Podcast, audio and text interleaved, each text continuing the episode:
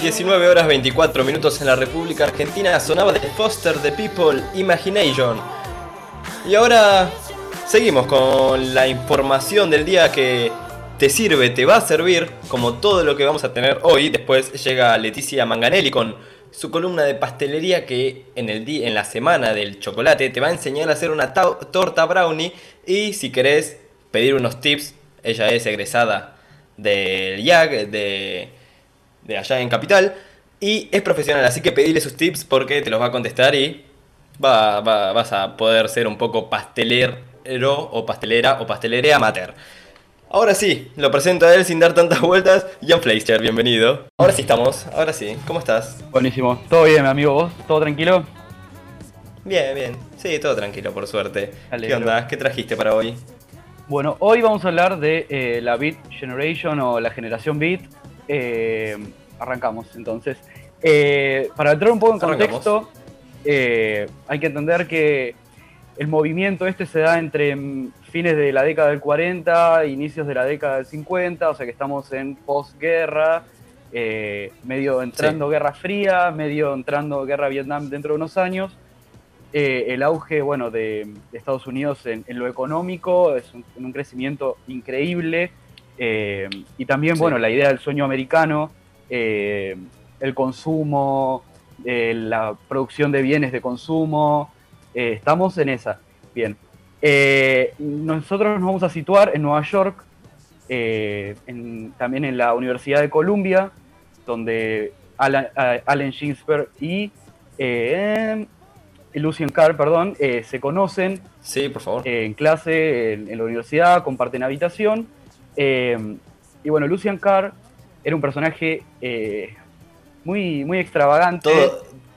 Todo, de película también, ¿no? todo que nos vamos a la facultad, estamos justo juntos en el mismo cuarto, hacemos un proyecto y, somos, y hacemos Chevrolet. Exactamente, algo así.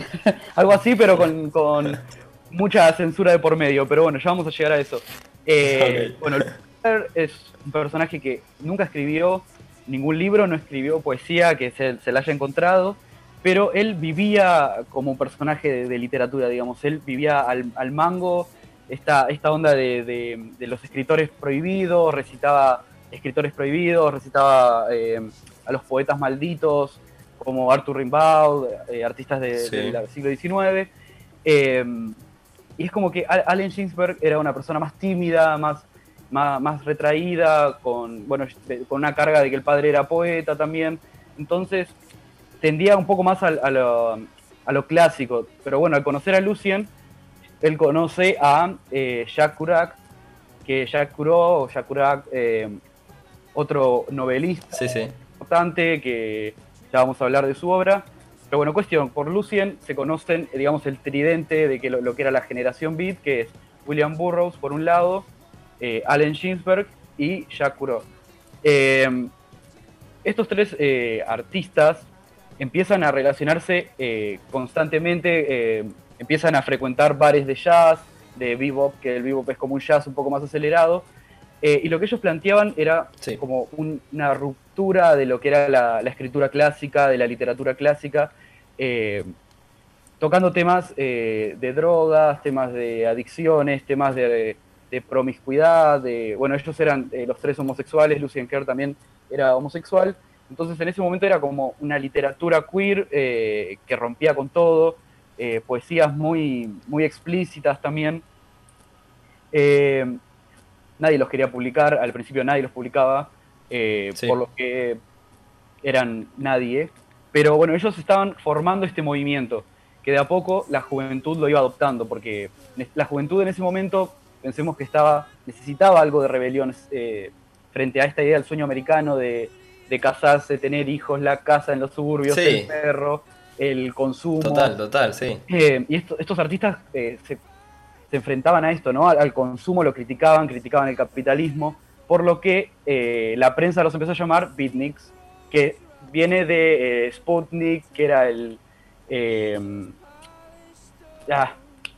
bueno, lo que, sí, sí, lo que Yo te pero me suena también. Ah, es, eh, bueno, tenía que ver con el comunismo. Sputnik era, no me sale la palabra, bueno, un, no importa. No importa, no importa. y Beat eh, Kuro eh, en un momento eh, acuña el término de beat, que viene de beat down, que era como esto de, personas como que están golpeadas, como que están cansadas, que era un término que usaban los afroamericanos en el Times Square, pensemos que ellos estaban en Nueva York, más para el lado del East Village, que se movían mucho por el East Village, eran gente de plata, William Burroughs venía de Mississippi, de una familia muy adinerada, de vivir eh, muy encerrado en una, digamos, una casa de campo inmensa, qué sé yo, bla, bla, bla.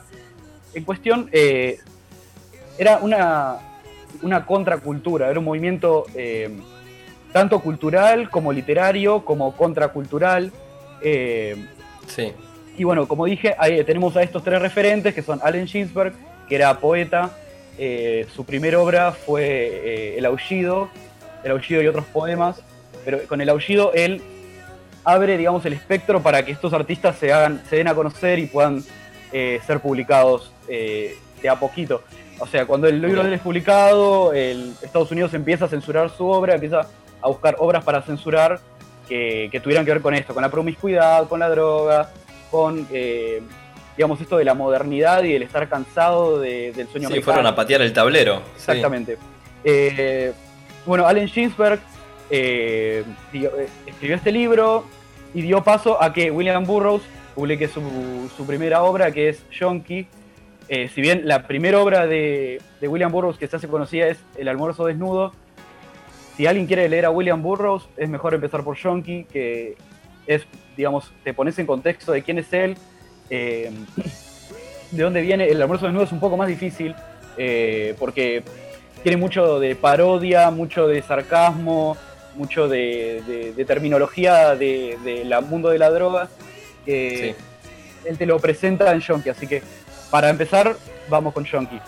Eh, y bueno, por último tenemos a Jack Kuro, que mm, fue, digamos, el artista más mainstream de esta movida, con su libro On the Road, En el Camino, eh, que fue increíble eh, de ventas, fue bestseller, y inspiró, digamos, a, que se dé comienzo al movimiento hippie que vendría, bueno, un poco después. Claro, sí, eso te iba a decir, muy, muy hipón todo, así que llegás. Ellos no eran tan hippies, eran como más bohemios, por, decirlo así, eh, eran más mosca de bar que, hippie de, recital, pero dieron paso a esto, un poco a la, a la, libertad, al, al expresarse, a las relaciones sexuales entre, entre hombres, hombres con mujeres, digamos, un, abrir el espectro.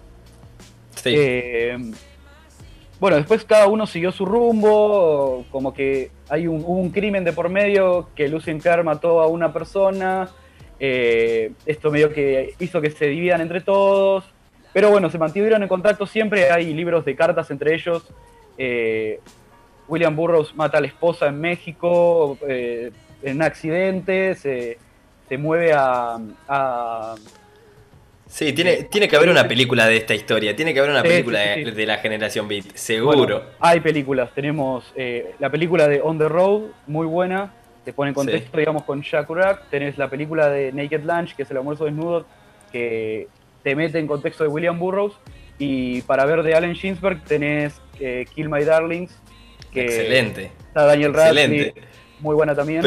preparadísimo hoy. Sí, sí, es que este año estuve a full con, la generación Beat. Es, es genial eh, porque rompe con, esto, ¿no? Por ahí uno está acostumbrado a una literatura un poco más como estricta, como formal, con, ciertos tecnicismos. Y los muchachos vienen con otra idea, con la movida del jazz. Y ellos, la, primicia que, la premisa que tenían era eh, escribir como medio improvisado, como medio siguiendo el jazz. Eh, Jack Urok, la, eh, On the Road lo escribe en tres semanas porque dice que no le gustaba parar de escribir, o sea, le gustaba sentarse, escribir, escribir, escribir, escribir, escribir y terminar la obra. Era como, como esto, ¿no? De la improvisación, de mantener una esencia. Eh, los poemas son muy buenos, el poema del aullido de Allen Ginsberg es muy bueno, es muy reconocido, muy replicado, el movimiento hippie muy replicado también, porque habla de esto, ¿no? De, ellos se movían en este underground de Nueva York, allá estaban hablando de, nombra mucho lo que es la movida hipster, no que ellos sean hipsters, sino como que los nombran. Y ellos se mueven mucho entre los yonkis, bueno, William Burroughs era como un, el primer nihilista, digamos, que de esta movida, digamos, o de los artistas. Eh, era una persona muy de plata, egresado de Harvard, bla, bla, bla, pero no se encontraba con el mundo, no quería trabajar, quería ser escritor, pero nadie lo iba a publicar. Excelente. Increíble. No, la verdad que muy recomendado esta movida. El que se quiera meter cualquier cosa me puede mandar un mensaje si quiere una recomendación. Pero bueno, ¿a dónde? A X X, arroba Fleischer en Twitter, eh, Jan Fleischer en Facebook. Che, Jan, y cambiando de tema, te felicito que sacaste el libro y, bueno, la gente se lo está descargando, está, está piola eso, está, está bueno, está bueno que, que no, nos vayamos animando a todo, así que felicitaciones, posta. Muchas gracias, muchas gracias también, bueno, a, a, la gente que lo está leyendo, ya son como más de 60 personas que lo descargaron en estos días. Re piola, muy, muy cebado estoy, ya estoy escribiendo una próxima novela, ya más eh, novela, estricta novela, así que nada, full, muy contento. Buenísimo, Jan. Excelente la columna de hoy, así que si se quieren meter con la generación Beat, hay un montón, libros, películas eh, y Wikipedia, como siempre. Así que él fue Jan Fleischer, 19 horas 35 minutos en la República Argentina. Ya venimos, como seguimos disfrutando este viernes, vamos a poner un temardo.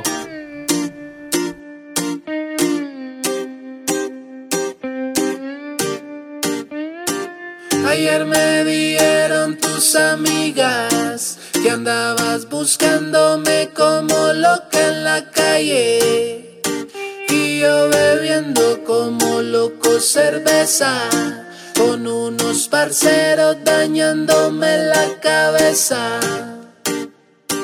Borracho con el corazón malo, caminando solo, me la encontré a ella.